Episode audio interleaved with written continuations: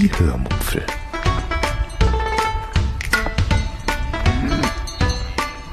Aus dem Tagebuch einer Allgäuerin.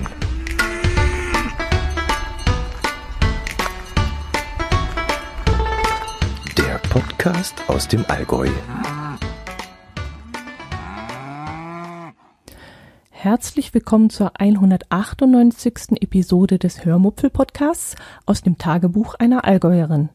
Heute gibt es ein buntes Sammelsurium aus genau diesem Tagebuch. Ich erzähle euch von Gartenarbeiten, Wohnungsrenovierungen, von Kicktip, meinem Umstieg von einem Apple-Handy zu einem Samsung-Gerät und ich stelle meinen österreichischen Hörerinnen und Hörern eine Frage. Viel Spaß beim Hören. Jo, fangen wir an. Mm, mein Leben verläuft zurzeit recht ruhig, glücklicherweise. Ich wurschtel mich so durchs Leben und meine Freizeit fülle ich momentan mit vielen verschiedenen Aktivitäten aus. Ich habe zum Beispiel während des Urlaubs ein Buch gelesen und danach auch rezensiert. Ich bin viel in der Wohnung, die wir gerade renovieren und werkel hier mal rum und dort mal rum was ich halt so machen kann da unten. Und äh, ja, den Garten, den haben wir auch schon inzwischen fertig. Die Blumentöpfe sind geleert, die Hecke ist geschnitten, der Rasen ist auch gemäht worden, zum letzten Mal vermutlich. Und ja, das wird euch aber vermutlich alles gar nicht so großartig interessieren, denke ich mal. Hm, naja, das Buch, das könnte ich euch trotzdem mal vorstellen, denn es ist wirklich sehr, sehr lesenswert und wer keine Lust hat, äh, meine Rezension dazu auf meiner Seite und, und auch auf Amazon zu lesen, der hat vielleicht Lust, hier eine kleine Zusammenfassung zu hören. Also, ich hatte vom Knaus Verlag ein Buch zur Rezension angeboten bekommen, das mich von der ersten Sekunde an gereizt hat. Es hat den Titel Ich war Hitlers Trauzeuge. Und das hat sofort meine Neugierde geweckt, weil ich nämlich gerne Bücher lese, die äh, mit der Geschichte des Zweiten Weltkrieges zu tun haben. Das Hardcover-Buch hat 576 Seiten und kostet in Deutschland 26 Euro. Der Autor heißt Peter Keklewitsch. Ich hoffe, ich habe das richtig ausgesprochen. Wurde 1950 in Salzburg geboren, ist auch gelernter Buchhändler, kommt also aus der Branche und inzwischen auch erfolgreicher TV-Regisseur und wurde unter anderem auch schon mit dem Grimme-Preis und dem Deutschen Fernsehpreis ausgezeichnet. Ich war Hitlers Trauzeuge ist sein erster Roman. Gut, worum geht es in dem Buch? Im Jahr 1945, in den letzten Tagen des Zweiten Weltkrieges, findet zum 13. Mal der große Volkslauf Wir laufen für den Führer statt. Dieser Lauf startet in Berchtesgaden und endet nach 20 Etappen und 1000 Kilometern in Berlin. Der Sieger dieses Laufs darf dann Adolf Hitler persönlich zum Geburtstag gratulieren. Da Deutschland gerade in Schutt und Asche gelegt wird, die Männer auch alle an der Front oder eben auf der Flucht sind, ist es in diesem Moment nicht leicht, eine ausreichende Anzahl an Läufern zu finden. Deshalb wird alles zwangsrekrutiert, was noch irgendwie frei herumläuft. So auch der untergetauchte Jude Harry Freudenthal, der sich gerade auf dem Weg nach Santiago de Compostela befindet und eben von der ähm, von, von der da, wie heißt es, SA aufgegriffen wurde. Ähm, es starten insgesamt 50 Mann einen Teil dieser 50 Mann lernt man dann auch während des Lesens näher kennen. Man lernt ihre Geschichte kennen, warum sie dort mitlaufen, ähm, wer sie sind und ja, noch andere Dinge. Aber der Hauptfokus, der liegt äh, definitiv auf dem Juden Harry Freudenthal, wie er es geschafft hat, so lange unentdeckt zu bleiben zum Beispiel, was er während des Naziregimes alles erlebt hat, was mit seiner Familie passiert ist, ähm, wie er aufgewachsen ist und erzogen wurde, wie er eben zu dem geworden ist, was er jetzt ist. Nebenher wird das Kriegsgeschehen ein wenig beschrieben, mm, dann der Lauf selbst, die Strapazen, die die Läufer auf sich nehmen müssen, Teilweise ist der Roman auch sehr irrwitzig, denn unter anderem wird Leni Riefenstahl, Hitlers Reichsfilmregisseurin, karikiert und das teilweise auf sehr skurrile Art und Weise. Ja, das Buch ist ein buntes Sammelsurium an spannenden und unterhaltsamen und äh, teils witzigen, aber teils auch tieftraurigen Geschichten. Wenn ich Freunden und Kollegen von diesem Buch erzähle, dann sage ich immer, das ist so eine Art Wimmelbuch. ja, da ist es wieder das Wort. Ihr kennt es ja schon von mir, ich sage das ja öfters.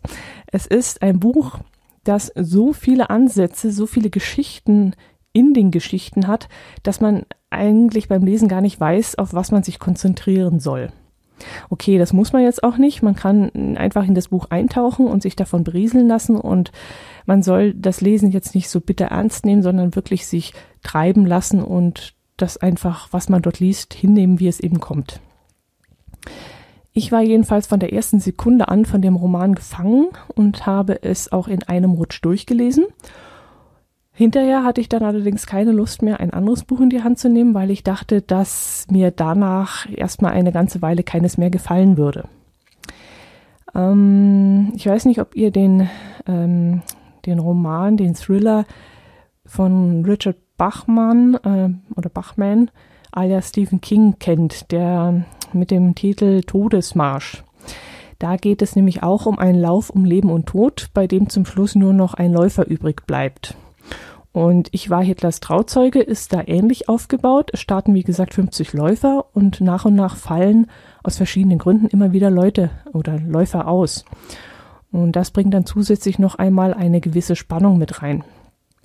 Und äh, ja, zum Schluss wird es dann nochmal richtig skurril. Ich verrate jetzt nicht, was da passiert, aber ich hatte das Gefühl, dass ich immer mit diesem Harry mitlief und ihn begleitete und das war gerade zum Schluss ein sehr, sehr seltsames Gefühl. Mm, wenn ihr den Untergang, den Film mit Bruno Kranz gesehen habt, werdet ihr vielleicht die gleichen Bilder im Kopf haben, wie ich sie am Schluss dieses Buches im Kopf hatte. Aber mehr will ich dazu jetzt eigentlich nicht verraten, um euch nicht die Spannung zu nehmen. Ja, also eine absolute Kaufempfehlung. Okay, 26 Euro, das wäre mir persönlich jetzt zu teuer. Aber wenn ihr wartet, bis das Buch als Taschenbuch erscheint oder als E-Book vielleicht mal günstiger ist, ähm, dann solltet ihr es unbedingt lesen. Stellt es euch am besten schon mal auf die Merkliste oder auf eure Amazon-Wunschliste. Weihnacht, Weihnachten kommt ja bald und äh, dann lasst ihr euch das Buch einfach von euren Liebsten schenken. Gut, dann haben ein paar von euch schon mitbekommen, dass wir eine Wohnung renovieren von Grund auf. Ich habe es schon hier im Podcast erwähnt und auch auf Twitter ähm, habe ich das eine oder andere Mal ein Foto gepostet. Wenn euch das jetzt nicht interessiert, dann könnt ihr natürlich gleich zum nächsten Kapitel springen. Ich habe hierfür ja wieder im Podcast Kapitelmarken verwendet. Und wenn euer Podcatcher Kapitelmarken unterstützt, könnt ihr jetzt weiter zappen.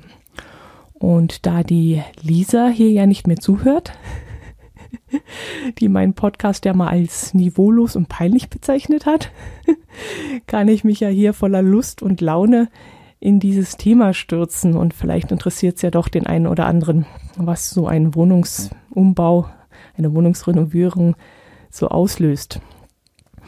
Mm, wir haben also eine Wohnung, die wir grundsanieren müssen, bevor wir selbst dort reinziehen. Es hat aber keine Eile. Wir können uns so viel Zeit lassen, wie wir wollen. Innerhalb der nächsten zwei Jahre sollten wir allerdings die Küche fertig geplant und äh, eingebaut haben, denn das steht im Kaufvertrag drin. Aber ich denke mal, das kriegen wir ganz locker hin. Allerdings haben wir auch schon gemerkt, dass schon viel Zeit verstreicht, wenn man nur mal hier und da Zeit und Lust hat, äh, ein bisschen rumzuwerkeln. Bis jetzt kruscheln wir nämlich nur am Wochenende oder unter der Woche abends mal für ein, zwei Stunden rum. Und da geht's dann halt sehr langsam voran. Aber das ist wie gesagt auch gut so, denn wir wollen uns absolut keinen Stress machen. Und äh, ich denke mal, wir kriegen das auch so hin. Wir haben wirklich keine Eile. Das Ausräumen der Wohnung hat erstaunlich viel Zeit in Anspruch genommen. Das hätte ich wirklich nicht gedacht. Wir hatten uns dazu entschlossen, keinen Container zu mieten, der nämlich viel zu teuer gewesen wäre. Wir haben uns das Geld dann gespart und die Einrichtungsgegenstände entweder auf den Wertstoffhof gebracht oder für die Rumänienhilfe gespendet oder eben im Hausmüll versenkt. Und Hausmüll, das war so eine Sache. Wir haben nämlich nur eine kleine Mülltonne. Das reicht uns in der Regel.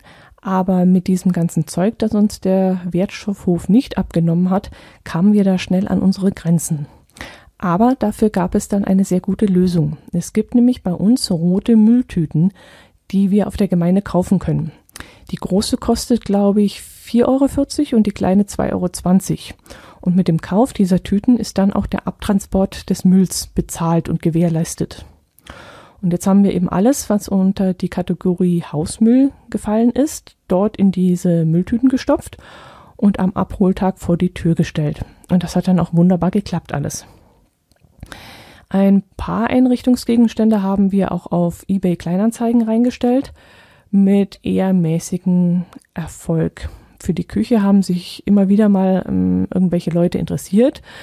Ein paar waren auch da und haben sie sich angeschaut aber meistens hat sie eben von der Größe her nicht gepasst und ja, auch diese typischen Was ist letzte Preis Anschriebe, die haben wir natürlich auch bekommen.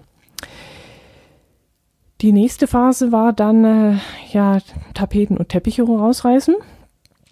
Bei den Teppichen hat es uns der Vorwohnungseigentümer äh, leicht gemacht. Er hat den Teppich nämlich auf einen PVC-Boden gelegt Somit brauchte man den Teppich dann einfach nur noch packen und rausziehen. Das ging sogar mit den bloßen Händen und ratzfatz.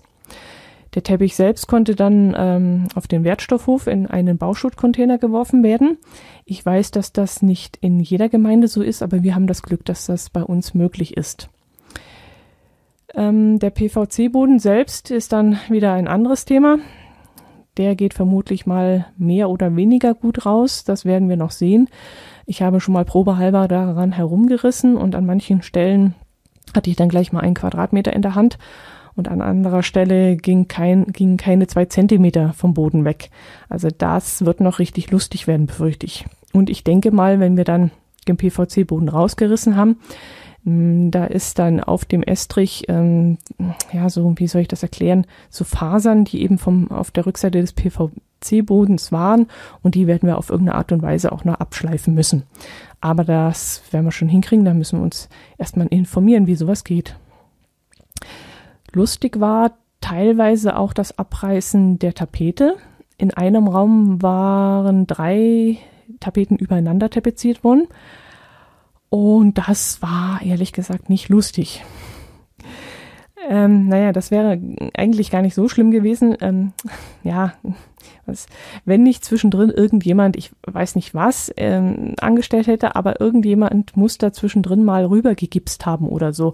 Oder vielleicht auf feuchte Wände Kleber aufgetragen haben oder irgendetwas. Jedenfalls gab es Stellen, da hatte ich die Tapete, ja, vielleicht in einmal ein Zentimeter Stücken musste ich die da abreißen und das war dann echt eine Plackerei. Und gleich daneben, so ein halber Meter, Meter daneben, konnte ich dann wieder eine ganze Bahn im Trocknen runterreißen. Und ja, das war, das war so eine Sache. Mal ging's, mal ging's nicht und man wusste immer nicht, wenn man abends mal eine Stunde runter ist, wie weit komme ich heute. An anderer Stelle konnte ich sogar drei Tapetenschichten mit einem Mal wie dicke Pappe runterreißen. Ähm, das war wirklich so, ich habe die Tapete angefasst, die oberste Schicht und habe dann gleich die untersten zwei auch noch mitgerissen und das war wirklich so bestimmten Millimeter dicke Pappe schon.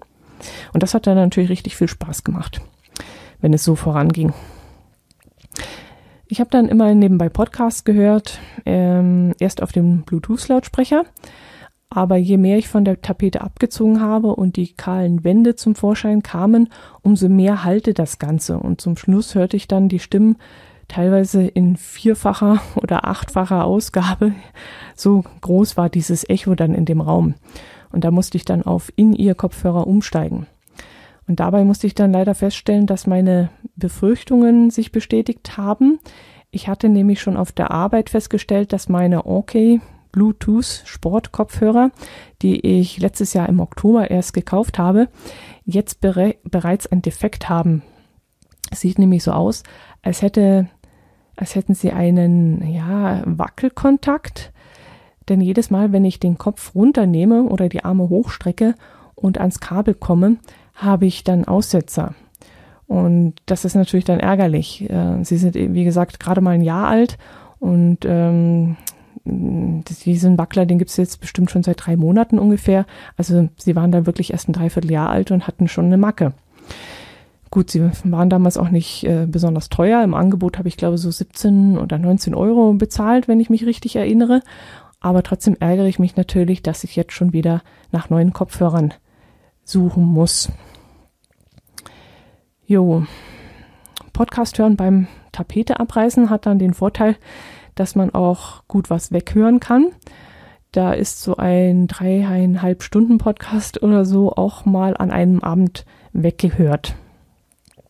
Das fand ich dann ganz gut. Also bin ich wirklich auf dem Laufenden dann gewesen.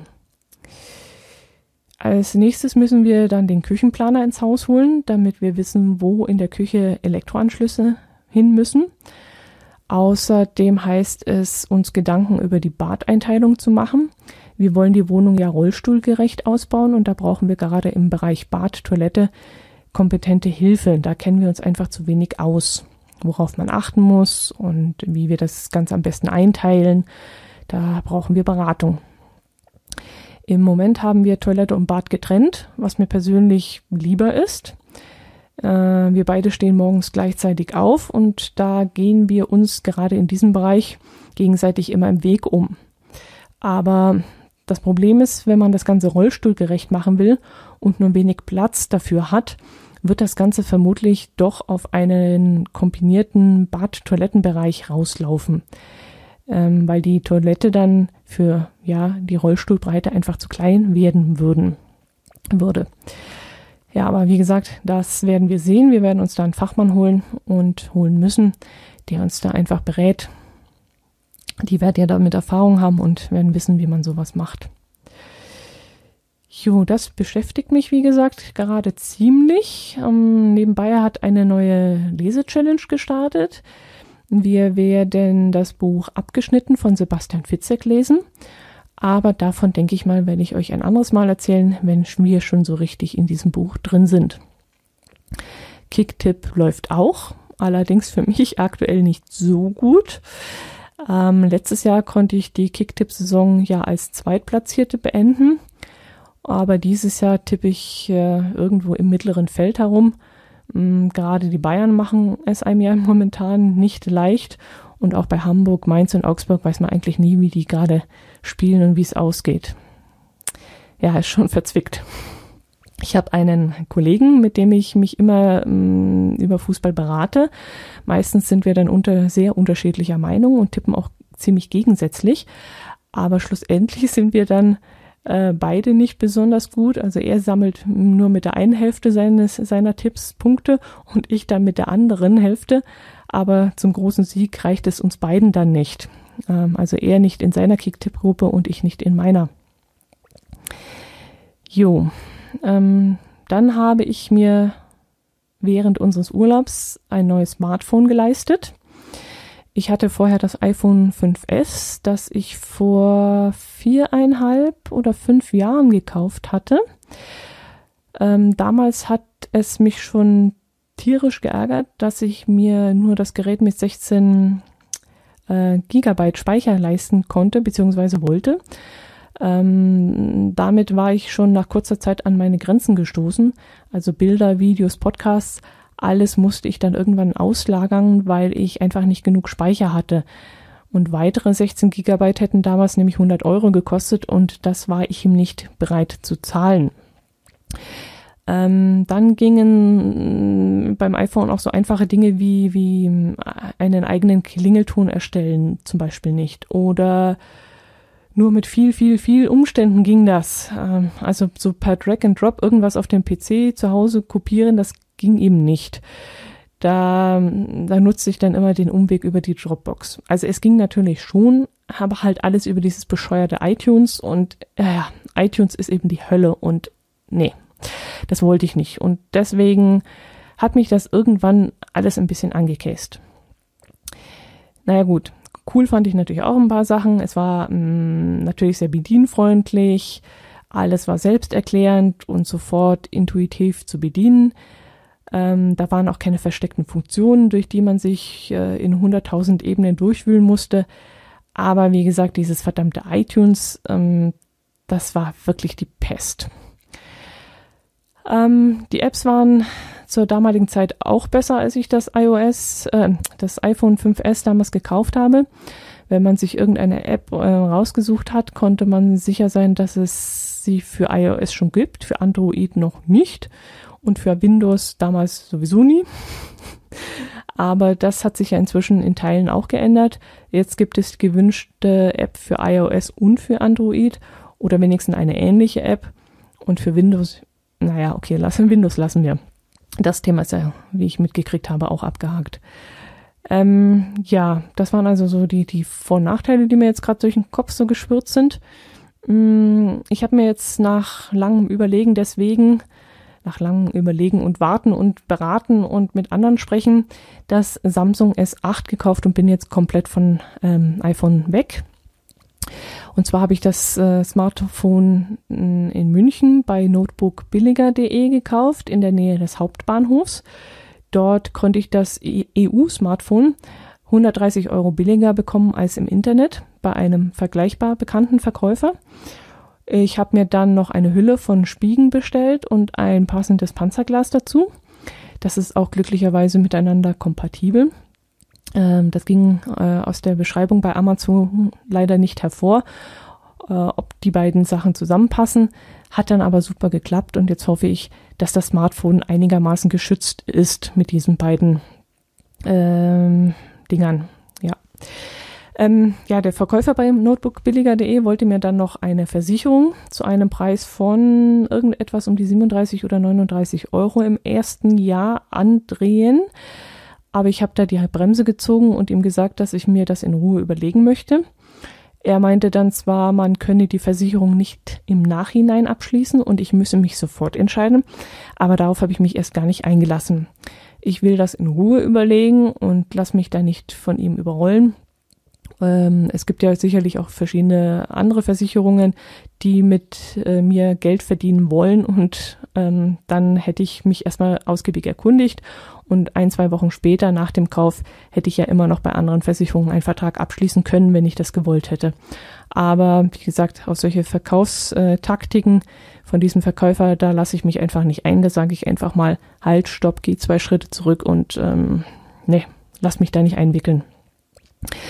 Die Umstellung von iPhone zum S8 war dann eine kleine Herausforderung, die ich mir hm, ja weder schwierig noch einfach vorgestellt hatte. Ich dachte mir im Vorfeld, dass es nicht einfach werden würde, ja, äh, aber ich würde es einfach anpacken. Das war mir schon, ja, da war ich mir ziemlich sicher. Und so war es dann auch. Ich brauchte ungefähr eineinhalb Wochen, in denen ich tagsüber immer noch das ähm, iPhone auf der Arbeit nutzte und abends mit dem S8 rumgespielt habe und es nach und nach so eingerichtet habe, dass es mir eben gefiel. Und nach diesen eineinhalb Wochen war ich dann sogar so weit, dass mir das S8 so vertraut war, dass mir das iPhone abends, äh, tagsüber dann sogar ähm, ja, in der Hand seltsam vorkam und sich seltsam anfühlte. Also die Umstellung verlief dann eigentlich recht gut. Beim S8 ist vieles umständlicher, vielfältiger und versteckter. ähm, ja, wie erkläre ich das? Ähm, beim iPhone gibt es zwei Möglichkeiten, etwas auszuschalten. Nur so mal als Beispiel, nagelt mich da jetzt nicht fest, aber um euch zu erklären, was ich damit meine. Also es gibt zwei Arten, etwas auszuschalten, entweder generell auf iPhone-Ebene oder im Detail. Zum Beispiel mm, der Ton in einer App. Da schaltet man den Ton einer App generell übers iPhone aus oder direkt in der App. Beim Android-Handy kann man es auf mindestens drei bis vier Ebenen innerhalb des Smartphones irgendwo ausschalten und zusätzlich dann noch innerhalb der App einmal. Und auf den verschiedenen Ebenen muss man dann immer tierisch aufpassen, dass man sich bei den Einstellungen dann nicht widerspricht, so dass der äh, Befehl dann in dem einen Bereich vielleicht auf aus steht und in dem anderen Bereich auf ein und man sich dann wundert, dass der Mitteilungston zum Beispiel trotz einem eingestellten plötzlich nicht funktioniert und umgekehrt. Ähm, ja, äh, ich merke schon wieder, das kriege ich schon wieder nicht hin zu erklären. Das ist eine Katastrophe mit mir. Aber vielleicht, vielleicht versteht ihr, was ich meine. Jedenfalls habe ich festgestellt, dass ich oft meinen Freund Google brauche, wenn es um irgendwelche Einstellungen geht, die auf dem Samsung nicht selbsterklärend sind. Ähm, von selbst komme ich selten drauf. Äh, was das Problem ist, wenn irgendwas nicht so läuft, wie ich das möchte. Ähm, teilweise ist es auch, ja, die Einstellungen, die widersprechen sich in sich. Also da steht eine Funktion und daneben ist der Hebel zum Einstellen oder Ausstellen und ach, ich kann es nicht erklären. es ist hochkompliziert. ich kann mich allerdings erinnern, dass ich damals, als ich das iPhone gekauft hatte, oft auch äh, einen Freund fragen musste, wie ich was wo einstelle. Äh, allerdings ist es diesmal halt so, dass in meinem Bekanntenkreis kaum jemand ein, ähm, etwas anderes als ein iPhone hat. Und die wenigen Freunde in meiner Nähe haben, ja, die wenigsten meiner Freunde in der Nähe haben ein Android-Handy. Und so kann ich eben niemanden fragen. Äh, ich kann zwar mal über Telegram oder WhatsApp, nee, den WhatsApp nutze ich jetzt auf dem neuen Telefon nicht mehr, äh, über Telegram jemanden anschreiben und sagen, wie ist denn das so und so. Aber es ist halt schwierig, das in geschriebener Form zu erklären. Mir wäre es also lieber, wenn ich irgendjemanden in der Nähe hätte, der mir das ähm, händisch zeigen kann. So klar noch gegenüber. Mein Herz allerliebster hat zwar ein Android-Smartphone, der nutzt es aber nicht in dem Umfang, wie ich es nutze. Also ich gehe da viel mehr in die Tiefe rein und will vieles automatisiert haben, was ihm grundsätzlich wurscht ist. Ja, äh, deshalb bin ich auch immer noch dabei, mir die vielen, vielen, vielen vorinstallierten Apps anzuschauen, die da drauf sind. Da bin ich auch keinen Schritt weitergekommen. Und da ist mir unter anderem aufgefallen, dass ich teilweise Apps mit der gleichen Funktion doppelt und dreifach drauf habe. Also zum Beispiel von Google eine Fotogalerie-App und von Samsung noch einmal eine Fotogalerie-App. Die Bilder, die ich dann zum Beispiel mit meiner, meiner Smartphone-Kamera mache, werden dann in beide Galerien abgelegt. Allerdings weiß ich jetzt nicht, ob die Bilder nun zweimal Speicher fressen oder ob die beiden Apps nur gleichzeitig auf alle Fotos Zugriff haben und eben dann nicht die doppelte Speicherbelegung äh, angerechnet wird. Oder ob vielleicht Google die Fotos in der Cloud zwischenspeichert. Ähm, da bin ich noch nicht ganz dahinter gestiegen, wie diese Apps arbeiten. Ja, ihr seht, ich muss noch einiges lernen. Aber es macht mir auch Spaß, äh, mich mit einer für mich noch unbekannten Technik auseinanderzusetzen. Und bis jetzt habe ich meinen Umstieg auch überhaupt nicht, äh, überhaupt noch nicht ähm, bereut.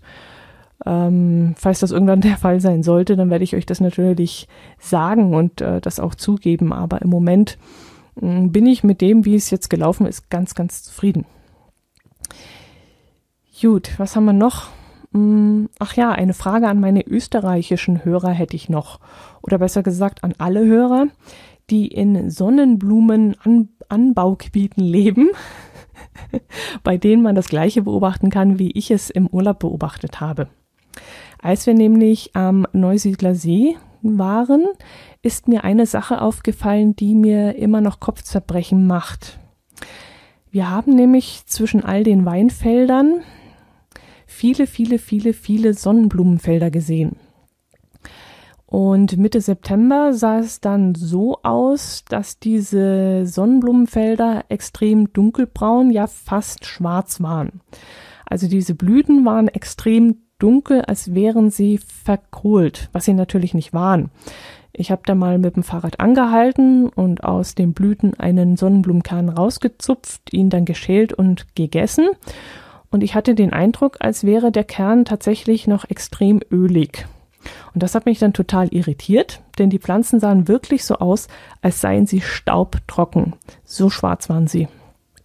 Und die Pflanzen raschelten dann auch im Wind. Äh, und das hörte sich dann auch so an, als wäre wirklich kein Tropfen Flüssigkeit mehr in ihnen. Wir haben nun gerätselt, warum die Sonnenblumen immer noch nicht geerntet worden waren. Warum standen sie immer noch total verdorrt dort auf der Wiese, auf dem Feld? Ähm, mein Herz allerliebster meinte dann, sie würden vielleicht zur Ablenkung für die Vögel angepflanzt werden, damit die sich nicht auf die Weintrauben, sondern lieber auf die Sonnenblumen stürzen würden. Das konnte ich mir aber ehrlich gesagt nicht vorstellen. Wenn man sowas plant, dann lässt man ja zwischen den Weinfeldern vielleicht so zwei Meter, drei Meter breite Streifen stehen von diesen Sonnenblumen, aber doch nicht diese Masse an riesigen Sonnenblumenfeldern. Also das war wirklich sehr, sehr, sehr viel an Sonnenblumen. Und ich hatte dann die Idee, dass die Pflanzen vielleicht gar nicht zur Ölgewinnung verwendet werden, sondern um sie vielleicht zu verbrennen damit man Energie daraus gewinnen kann. Ähm, ja, Sonnenblumen, Sonnenblumenenergie. nee, ihr wisst, was ich meine. Also, um eben Heizkraftwerke Werke damit zu füllen und ähm, dafür müssen die Pflanzen vermutlich extrem trocken sein und ähm, ja, woanders wird Mais angebaut und dort werden eben Sonnenblumen angebaut. So hatte ich mir das so zusammengereimt. Also vielleicht kennt sich von euch ja da draußen jemand damit aus und kann mir da weiterhelfen. Ich würde mich da wirklich über Aufklärung freuen, dass, denn das ganze, diese ganze Geschichte, die spukt mir immer noch im Kopf herum.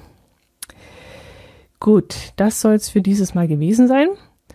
Ich wünsche euch, jo, was wünsche ich euch? Einen schönen Herbst.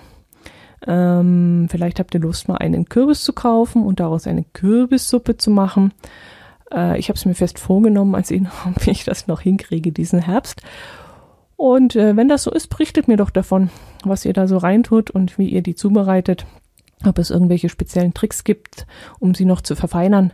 Ich würde mich darüber freuen. Macht es gut. Bis zum nächsten Mal. Servus.